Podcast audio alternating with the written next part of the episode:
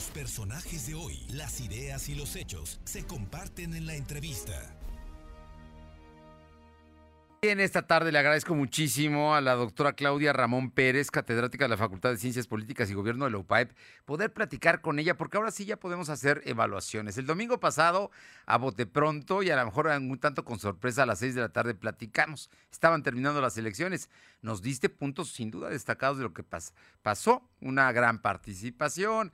En general, en general, todo en paz pero fundamentalmente lo más importante es que los poblanos habíamos salido a votar y que eh, pues estábamos esperando ya el conteo de los votos, aunque había tendencias de salida que en el caso eh, concreto de la capital y de municipios de la zona metropolitana beneficiaban a los candidatos del PAN que iban en alianza con eh, el PRD y con el PRI. Pero ya hoy tenemos más, más datos, ya incluso Eduardo Rivera, futuro presidente municipal de Puebla, se acaba de reunir con el gobernador. En fin, están haciendo política. Claudia, muy buenas tardes y muchas gracias.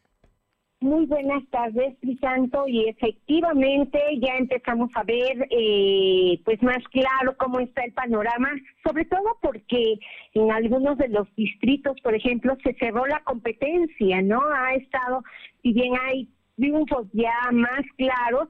Lo cierto es que algunos pues entraron dentro de ese eh, margen de error y era medio complicado poder saber en dónde se definía o con quién se definía. Me parece que hoy está más claro, ya mañana que empiezan los cómputos distritales, bueno, pues podremos saber con certeza quién es el ganador Sí, pero ya las tendencias están marcadas, los panoramas, y en el caso de la capital ciertamente, ¿no? Este, eh, creo que los ciudadanos podemos estar tranquilos al ver que se han reunido estos dos actores políticos y que están dispuestos a colaborar a pesar de ser de partidos distintos para pues eh, llevar a cabo un plan estratégico que permita pues mejorar las condiciones del municipio.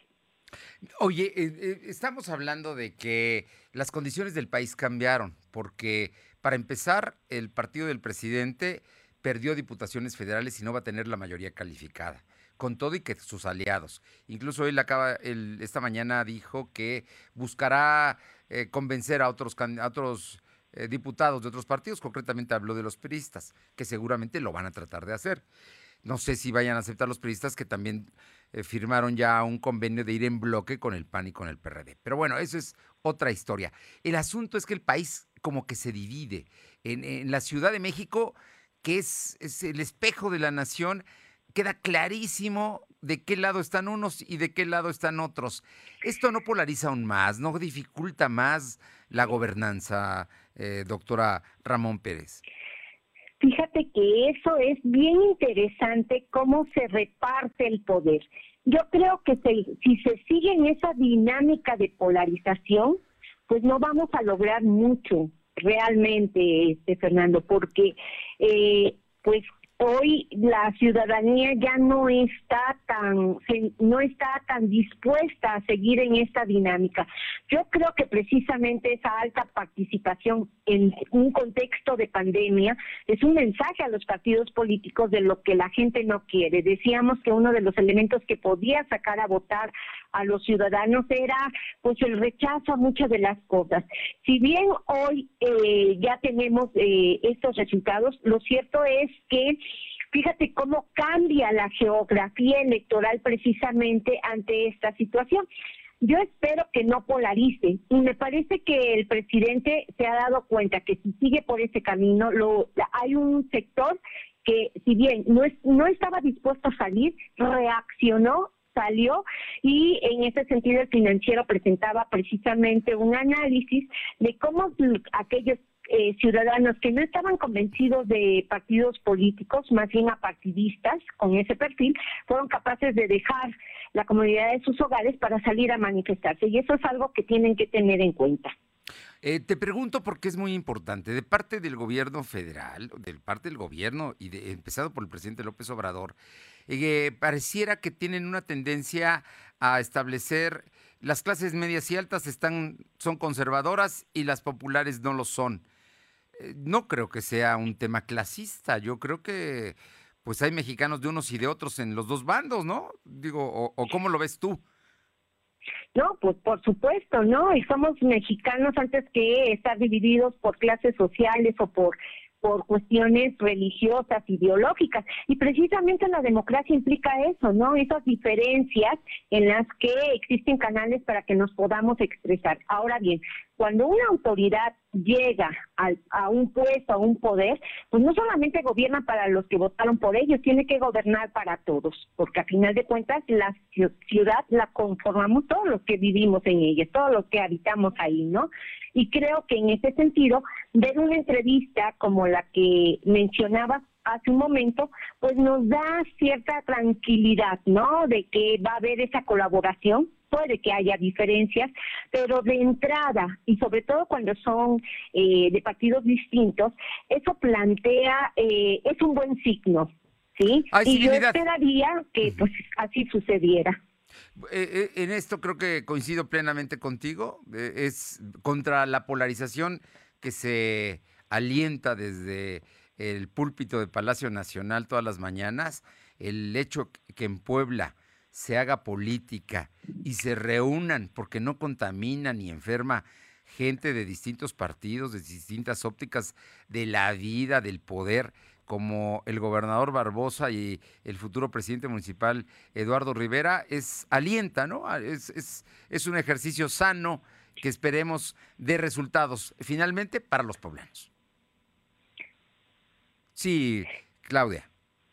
Y en ese sentido, mira, esos son los elementos que van dando solidez institucional, ¿sí? Eh, eh, a la democracia y creo que es algo que los eh, ciudadanos tenemos que valorar. Y me parece también que algo importante es que la participación ciudadana ha sido el antídoto para que este tipo de situaciones de polarización se siga dando. A final de cuentas, en las urnas nos dimos cuenta que no había diferencia de edad entre los ciudadanos, no había diferencias religiosas, sino había ciudadanos y creo que salimos porque queremos lo mejor para México, lo queremos, queremos lo mejor para nuestro municipio y pues para nuestro distrito. Y eso empezamos a entender los ciudadanos con nuestra participación. Eh, finalmente, doctora Claudia Ramón Pérez, catedrática de la Facultad de Ciencia Política y Gobierno de la UPAEP. ¿Qué debemos, cómo debemos actuar? Ya los ciudadanos ya hicimos parte de nuestra tarea que fue salir a votar el domingo y en el caso de Puebla lo hicimos en más del 55% del padrón, que es una nunca en las elecciones intermedias se había vivido ese porcentaje de votación, nunca. Y, mira que podemos irnos a, elecciones de años atrás, por lo menos cinco elecciones atrás y no, no conocíamos esa participación. Pero ahora no nos podemos quedar nada más en ir a votar, Claudia. No, a mí me parece que esa es la, la llave de la puerta, ¿no? Ya abrimos la puerta, ahora pues entremos y esto implica que estemos pendientes de nuestras autoridades, esto implica que los ciudadanos participen eh, pues en el acontecer diario. ¿Cómo? Pues a través de eh, exigirles, y se les exige a través de los diversos mecanismos de participación, a través de la solicitud de información, a través de los consejos participativos. Es decir, hoy tenemos muchos mecanismos en los que los ciudadanos podemos hacernos presentes y exigirle a las autoridades. Yo creo que uno de los graves errores que hemos tenido es que pues ya fuimos a votar y nos olvidamos y nos acordamos, si es que nos acordamos hasta la siguiente jornada electoral. Hoy no podemos hacer eso. Hoy no podemos dejar de hacer cotidiana la democracia, la participación. Pues la política es muy seria como para dejarla sola en manos de los políticos, ¿no te parece? Por supuesto. Y eso es lo que tenemos que entender los ciudadanos. Si ya no queremos esto, si no estamos conformes o si estamos conformes. Pero queremos más. Sí, porque hay. O queremos más porque hay que no está, pues adelante. La cuestión es no dejarnos, no dejar de lado de participar, no, no desafectarnos de la política, sino al contrario, comprender que este es un trabajo conjunto, es, hay una corresponsabilidad en el gobierno de la ciudad. Pues Claudia, como siempre un gusto saludarte y, pues ya habrá más oportunidades de platicar porque mañana viene el cómputo, eso va a afinar, habrá ajustes, a la alza, a la baja, sin que haya cambios en las tendencias. en Puebla, concretamente, estás hablando de más de 21 puntos, en las Cholulas estás hablando de más de 10, en fin, eso ya es irreversible. El asunto es que habrá ajustes y después vendrá todo este proceso de transición. Por supuesto, y en ese sentido, pues también eh, es interesante analizar qué van a hacer los partidos políticos, cómo se recompone el sistema de partido, eh, los candidatos que eh, pues no dieron no dieron para más y creo que esto los partidos lo tienen que reflexionar, sí. Los ciudadanos nos hemos dado cuenta que con la participación sí se puede avanzar. Ahora a mí, eh, si me preguntan en lo personal, me gustaría eh, un voto más reflexivo, un voto más informado, pero creo que vamos caminando.